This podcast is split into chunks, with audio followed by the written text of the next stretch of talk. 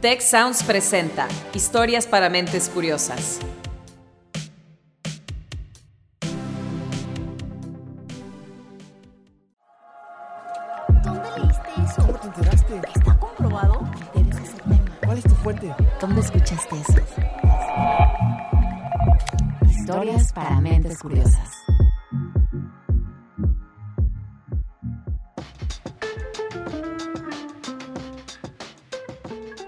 Hola, ¿cómo estás? Espero que de maravilla.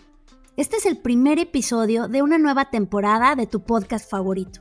Y como no nos hemos escuchado en lo que va del año, todavía se vale desearte feliz 2024.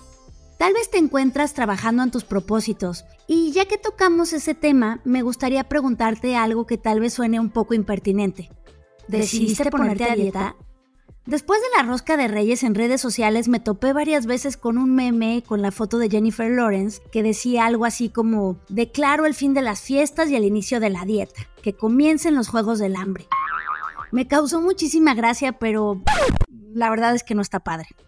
Por eso te pregunto, ¿estás siguiendo alguno de esos challenges alimenticios que prometen eliminar muchos kilos en tiempo récord o comenzaste un plan de ayuno intermitente que hallaste en internet?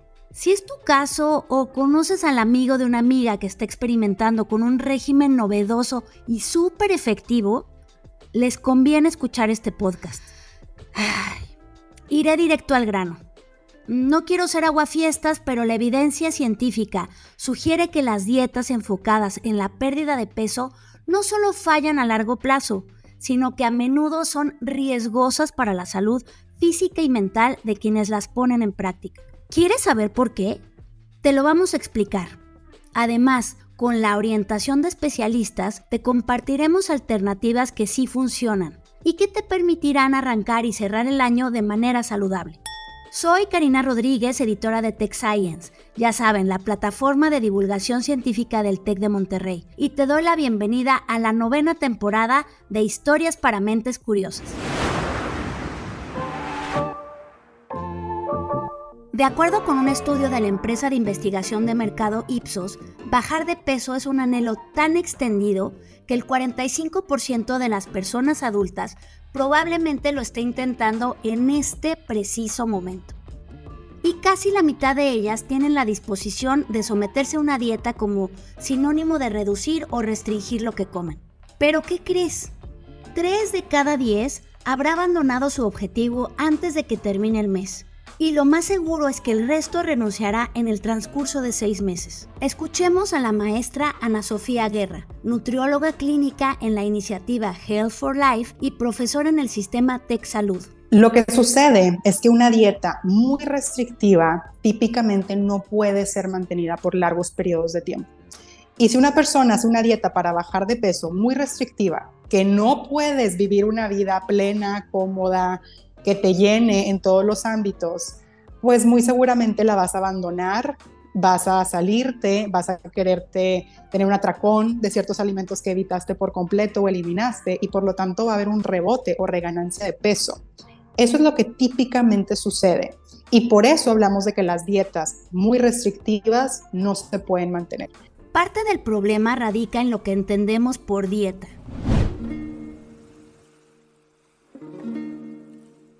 Según un artículo publicado en el Journal of Food Research, los orígenes de esta palabra se remontan a la Grecia antigua, donde se usaba el vocablo diaita para referirse a la búsqueda de un equilibrio físico y mental. Luego los romanos lo tradujeron al latín diaeta, pero conservaron su significado de estilo de vida saludable. No fue sino hasta el siglo XIX que el término dieta adquirió en Inglaterra una connotación estética. En aquella época, el famoso y atractivo poeta conocido como Lord Byron popularizó la, entre comillas, dieta del vinagre, que consistía en ingerir únicamente ese ácido, agua y arroz, lo cual provocaba falta de apetito, vómito y diarrea. Fuentes históricas aseguran que Byron se mantuvo esbelto, pero su aspecto era el de alguien enfermo y falleció cuando apenas tenía 36 años. A ese primer régimen mainstream para adelgazar le siguieron otros, con sus respectivos peligros y una carencia de respaldo científico. Las mal llamadas dietas de la toronja, del cigarro, la Atkins, la Dukan, la Keto, la Paleo y la Master Cleanse a base de limonada son solo algunos ejemplos. Malamente se tiene la percepción de que la palabra dieta significa una alimentación o un plan de alimentación para bajar de peso, pero no es así. La palabra dieta realmente significa todo lo que una persona come en un periodo de tiempo, típicamente es en un día. Tu dieta diaria o tu dieta habitual es lo que acostumbras consumir. Así que toma nota. Si estás pensando en sumarte a un programa alimentario que incluye cosas como poca variedad de alimentos, ingesta exagerada de un producto en particular, la prohibición de comidas con un alto contenido de cierto grupo de sustancias y la posibilidad de perder un kilogramo por semana, aguas. Mejor considera las recomendaciones de los expertos. El reto real es tú tener hábitos, un patrón de alimentación saludable que te permita vivir tu vida con salud y plena, puedas tener una vida, una vida con calidad, que disfrutes y por lo tanto pueda ser sostenida en el tiempo, que no te cueste mucho trabajo vivir así tu vida y por lo tanto nunca la tengas que abandonar. Lo que comes importa porque es tu fuente de energía. De ahí salieron los nutrientes que utilizaste para crecer y desarrollarte cuando eras niño y para regular tus procesos vitales como el sueño y la respiración, además de reparar tus órganos y tejidos ahora que eres adulto. Queremos crear alimentación saludable en todas las etapas y quitar este enfoque de ligado al peso. Es más bien acostumbrarte desde edad temprana, por ejemplo, a tomar agua, a evitar bebidas con azúcar, a limitar, por ejemplo, consumo de, bebida, de alimentos ultraprocesados, procurar alimentos preparados en casa, evitar excesos de sodio. Eso podemos irnos acostumbrando desde pequeños y esa es la mejor intervención. De lo contrario, nos exponemos a consecuencias verdaderamente graves, como enfermedades crónicas o incluso una muerte prematura. La revista médica The Lancet publicó en 2019 el estudio más amplio al respecto. Después de analizar tres décadas de datos en 195 países, los autores concluyeron que uno de cada cinco decesos a nivel global se relacionan con dos hábitos extremos. Por un lado, el escaso consumo de alimentos saludables y por el otro, la ingesta de demasiados alimentos chatarra. Eso quiere decir que las malas dietas cobran 11 millones de vidas humanas cada año. Imagínate, más muertes que las atribuidas al tabaquismo. Malamente nosotros pensamos en dietas o intervenir con nutrición cuando ya hay un problema o ya hay un diagnóstico. Lo ideal sería tener esta cultura de prevención cómo me debo de alimentar o cómo, cómo deben de estar mis hábitos de salud para que yo no tenga un problema o retrasar el problema lo más posible. Desde la etapa de bebés, como dije, niños, adolescentes y adultos. Por ejemplo, un bebé, la alimentación complementaria cuando se introducen alimentos o papillas o alimentos sólidos. Cómo hacerlo de manera óptima con el objetivo de prevenir condiciones de salud. A muchos esto les puede parecer intrascendente, pero fíjate qué tanto influyen ese tipo de decisiones en nuestro futuro. Mediante pruebas en ratones, científicos de la Universidad de California Riverside develaron en 2021 que comer grasas y azúcares en exceso durante la infancia puede reducir de por vida el tamaño y diversidad de la microbiota, incluso si esa persona mejora su alimentación más adelante. Justamente en el episodio 66, que por cierto fue uno de los más exitosos, te contamos que la microbiota humana es el conjunto de bacterias, hongos, virus y otros microorganismos que nos habitan. La mayoría se encuentra en nuestro intestino, realizando funciones como la producción del 95% de la serotonina, un neurotransmisor que modula el apetito, la velocidad de digestión, la salud de los huesos y nuestro estado de ánimo. El asunto es que si no nos alimentamos bien desde pequeños, ese ecosistema puede alterarse de forma irreversible. La doctora Aurea Karina Ramírez, profesora investigadora del Departamento de Bioingeniería del TEC de Monterrey, Campus Querétaro, nos comenta más sobre el vínculo que existe entre la edad y nuestra dieta. Sí, hay requerimientos eh, nutrimentales para cada etapa de la vida. No es lo mismo, por ejemplo, un niño que está en crecimiento y que necesita, pues, que las células se multipliquen rápidamente, a, eh, pues, una persona adulta, ¿verdad? Que ya tiene una vida más sedentaria, que ya no es necesario, eh, pues, que tenga tanta, consuma tanta energía, que incluso ciertos ciertos receptores, ciertas proteínas, ciertos genes ya no tienen la misma actividad que cuando eran jóvenes. En este punto es importante que hagamos un repaso de nuestras clases de biología de prepa. ¿Recuerdas lo que te enseñaron acerca del genoma y su interacción con el ambiente? El genoma es el ADN que ya nos define como seres humanos, que nos define como únicos. Tenemos ciertos segmentos que se conocen como genes que pueden estarse encendiendo o apagándose de manera eh, coloquialmente dicho para pues dar también una respuesta específica en nuestro cuerpo. La disponibilidad de alimentos que hay a nuestro alrededor o que evolutivamente hubo con nuestros antepasados pueden determinar cómo metabolizamos los nutrientes, qué tan eficientes somos en aprovechar algunos de ellos o eh, pues cómo rechazamos o nuestro cuerpo no reconoce otros. Como muestra, pensemos en qué pasa cuando ingerimos un alimento rico en grasas. Hay una serie de genes que se encienden y que nos causan una respuesta en el organismo. Esa respuesta pues puede llevarnos, de acuerdo a nuestra genética, eh, pues a aprovechar muy bien, ¿verdad? Este, esa grasa o por el contrario, a irla acumulando y encender vías que podrían llevarnos a desarrollar enfermedades. Por ejemplo, los inuits, a los que popularmente se les dice esquimales, consumen enormes cantidades de grasa a través de una dieta basada en focas, ballenas y pescado. Solo en ocasiones comen alguna valla perdida en la tundra y sorprendentemente su salud cardíaca no se ve comprometida. En 2015, un estudio con poblaciones de Groenlandia publicado en la revista Science atribuyó tal capacidad de los inuits a mutaciones genéticas que ocurrieron en sus ancestros siberianos hace unos 20.000 años. Los mexicanos en general carecemos de estos rasgos, por ello nos beneficia otro tipo de dieta. Lo que hemos visto es que sí, la dieta tradicional, donde teníamos mayor consumo de maíz que nos aportaba eh, pues fibra, que nos aportaba este, ciertos, ciertos antioxidantes, eh, las leguminosas que nos aportan proteína, que nos aportan eh, de manera complementaria aminoácidos que no nos aporta el maíz. este tipo de dietas en donde también incluíamos pues verduras, nopal, que tiene fibra soluble, eh, pues se ha visto que tiene un efecto positivo, ¿no? Que están más asociadas con una menor este, disposición, por ejemplo, a desarrollar obesidad o diabetes o osteoporosis incluso, ¿no? ¿Tú qué tan seguido ingieres esa clase de alimentos? Mientras lo piensas, acompáñame a una pausa. Al volver descubrirás más información que te ayudará a orientar tu propia dieta.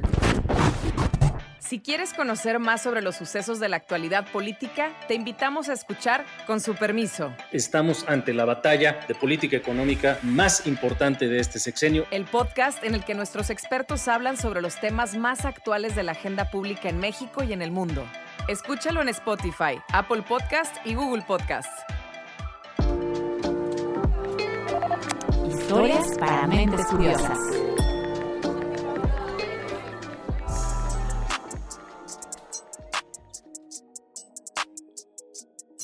Estamos de regreso en Historias para Mentes Curiosas. Ha llegado el momento de que pongamos sobre la mesa algunas creencias equivocadas que dificultan la toma de decisiones alimenticias. ¿Cuál se te ocurre? Apuesto que alguna vez te han dicho que los carbohidratos son malísimos. Últimamente ese mito se ha propagado junto a la tendencia cetogénica o keto, la cual implica una reducción drástica de carbohidratos para inducir un estado de cetosis, donde el cuerpo quema grasa como medida desesperada de obtención de energía. Uno de los alimentos que suele prohibir el régimen keto es la leche y sus derivados, por su alto contenido de un carbohidrato que te sonará muy familiar, la lactosa. Habla Cristina Choc, profesora investigadora en la Unidad de Alimentos Saludables del Institute for Obesity Research del TEC de Monterrey. En la leche, el principal carbohidrato que, está presente es la lactosa. La lactosa es un disacárido. Es el componente sólido más abundante, al menos en la leche vaca. Eh, la leche vaca tiene alrededor de 48 a 50 gramos por litro de lactosa. en sí, no es que la lactosa sea buena o, mala. Ah, solo vería que no es ah, compatible para algunas dietas. La lactosa, igual que los carbohidratos, todos aporta cuatro calorías por, por, cada gramo que ingerimos. Eliminarlos de nuestros hábitos alimenticios sin asesoría profesional podría acarrear deficiencias nutrimentales y contribuye al estigma que describe Ana Sofía Guerra a continuación. Los carbohidratos no es malo e incluso me atrevería a decir que tener una connotación como un alimento malo es problemático porque el estar catalogando alimentos como buenos o malos, les empezamos a adjudicar valor moral. Y si yo consumo voluntariamente un alimento malo, luego puede haber mucha culpa, culpa de yo estoy eligiendo conscientemente un alimento malo y se ha visto que la culpa al comer también puede detonar algunas otras conductas alimentarias de riesgo. Un enfoque más atinado sería elegir carbohidratos de buena calidad que no esté muy refinado, que no se le quite la fibra, tratar de que esté combinado, por ejemplo, con otros macronutrientes, con suficiente proteína, con suficientes grasas, y, así tener una combinación completa de, de nutrientes en la alimentación. Y es que todos ellos tienen una funcionalidad, inclusive las grasas, a las que también les hemos hecho mala fama. Hay tipos de grasa. Hay grasas saturadas, grasas insaturadas y dentro de las insaturadas hay poliinsaturadas y monoinsaturadas y hay grasas esenciales. Mi cuerpo no las va a sintetizar de manera natural, las tenemos que consumir por medio de alimentos o suplementos. Por ejemplo, omega 3. Tenemos que consumirlo en suficiente cantidad para el sistema nervioso central, para, para la producción de hormonas, las membranas celulares, todo eso está hecho a base de grasa. Si nosotros no consumimos suficiente grasa, va a haber un problema. Pero sí es importante también que las grasas, otra vez, sean principalmente insaturadas y, y, asegurar las esenciales. Además, debemos tomar en cuenta el ritmo al que consumimos este y los otros nutrientes. En Internet abundan las publicaciones que recomiendan el denominado ayuno intermitente. La profesora investigadora Noemí García Ramírez del Institute for Obesity Research del TEC nos aclara en qué consiste. Existen varios tipos de, esquemas de ayuno intermitente y erróneamente le llamamos dietas. Sin embargo, el ayuno intermitente no necesariamente es una dieta, es un cambio en el estilo de vida, que si lo traducimos Estamos hablando de un cambio en el ciclo circadiano de alimentación. Estamos acostumbrados en la cultura que nos, regimos, que comemos cada cuatro, seis horas, cada ocho horas. Entonces lo que hacemos en realidad en el ayuno intermitente es cambiar ese, esa ritmicidad de ingesta de alimentos. El objetivo es abrir una ventana de tiempo de 12 a 16 horas en las que el organismo se toma un descanso. Ha resultado tener algunos efectos muy favorables, por ejemplo, para disminuir la resistencia a la insulina. Se ha observado que disminuye procesos inflamatorios, de estrés metabólico, y esto nos ha llevado, en nuestro caso particular, a estudiar cómo estos tipos de intervenciones pueden finalmente ayudar a tener un corazón más fortalecido, por ejemplo, o tener una condición de salud más, digamos, dentro de la, de la normalidad. Sin embargo, un ensayo clínico publicado en la revista Aging Biology demostró en 2023 que cuando se usa para la pérdida de peso, el ayuno intermitente cumple muy bien ese cometido, pero pierde sus beneficios a la salud. O sea, no es una decisión que se pueda tomar a la ligera, sino una intervención que demanda vigilancia médica. Finalmente, el profesional de la salud va a apoyar en controlar el tipo de alimento que debe ingerir, los tiempos o ventanas de ayuno más apropiados para su condición. Porque no es lo mismo que yo aplique un ayuno de 16 horas a un individuo sano a que aplique un ayuno de 16 horas a un individuo que tiene diabetes, que padece diabetes o que tiene un cierto grado de obesidad. Entonces no va a responder de la misma manera y es que el gran secreto, tanto del ayuno intermitente como de la dieta ideal, es que sean personalizados. Quédate conmigo después de la pausa que seguimos con información muy importante. Cuida tu mente. Los expertos del TEC de Monterrey brindan herramientas y consejos para potenciar una vida positiva. ¿Por qué nos es tan difícil a veces perdonar? Un programa con ejercicios y rutinas para ayudarnos a cultivar una vida plena. El perdón es una elección. Escúchalo en Spotify, Apple Podcast y Google Podcast. Historias para mentes curiosas.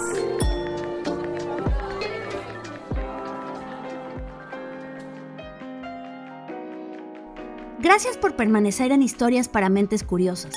Previo a la pausa comenzamos a vislumbrar que la mejor dieta es aquella hecha a la medida, capaz de considerar factores como nuestra genética, entorno, alimentos disponibles y cultura. Ya en 2014, la Universidad de Yale realizó un sondeo de miles de estudios sobre las dietas más aclamadas por sus supuestas ventajas, y llegó a una conclusión semejante. El hallazgo fue que la mejor alternativa es una mezcla de alimentos cercanos a la naturaleza, baja en productos procesados y alta en contenido vegetal. Para facilitar ese balance, científicas como Aurea Karina Ramírez desarrollan en el TEC soluciones que enriquecen a los alimentos. Entonces lo que hacemos es trabajar con residuos de la industria agroalimentaria y tratar de transformarlos en ingredientes alimentarios o en alimentos funcionales, se les llama, es decir, que pudieran tener un efecto positivo sobre la salud, además de la nutrición.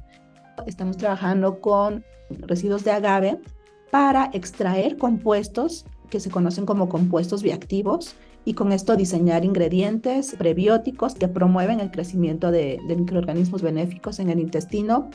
Eh, también pretendemos utilizar estos residuos para transformarlos en acarreadores de nutrientes que nos mejore eh, la forma en la que los nutrientes interactúan dentro de la matriz del alimento. En un futuro cercano, estas tecnologías podrían llegar hasta nuestra mesa y quizá una gota de sangre y un cuestionario sobre nuestros hábitos serán suficientes para saber qué debemos comer, en qué cantidad y de qué modo.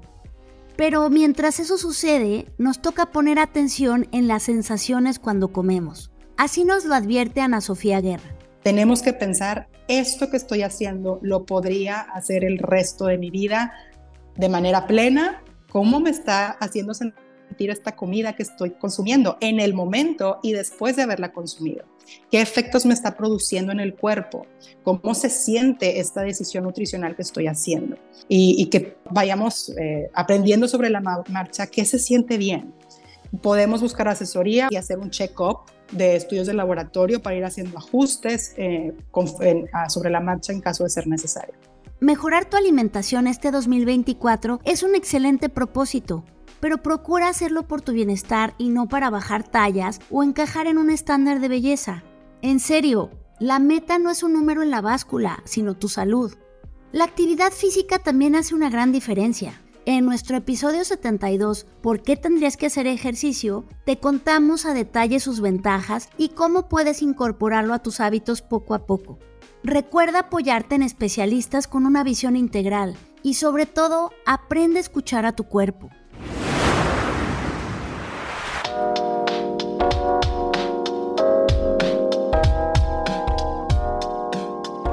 Fue la primera entrega de 2024 de Historias para Mentes Curiosas, el podcast de Tech Science. Como siempre, queremos traerte los temas de ciencia que más te interesan. Por eso te invitamos a responder la encuesta que está debajo de la descripción. Una vez ahí puedes aprovechar para calificar nuestro contenido y compartirlo con quien creas que podría gustarle. El episodio de hoy fue posible con el apoyo y orientación de las especialistas del TEC de Monterrey, Ana Sofía Guerra, Aurea Karina Ramírez, Cristina Choc y Noemí García. A todas ellas, muchas gracias. Luis Estrada realizó las entrevistas, el guion es de Carmina de la Luz, yo estuve al frente de la edición y Orlando Olivero se encargó de la producción y dirección de voz.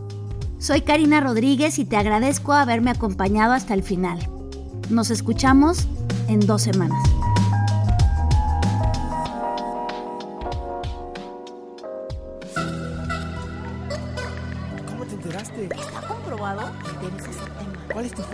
¿Dónde escuchaste eso? Historias para mentes curiosas.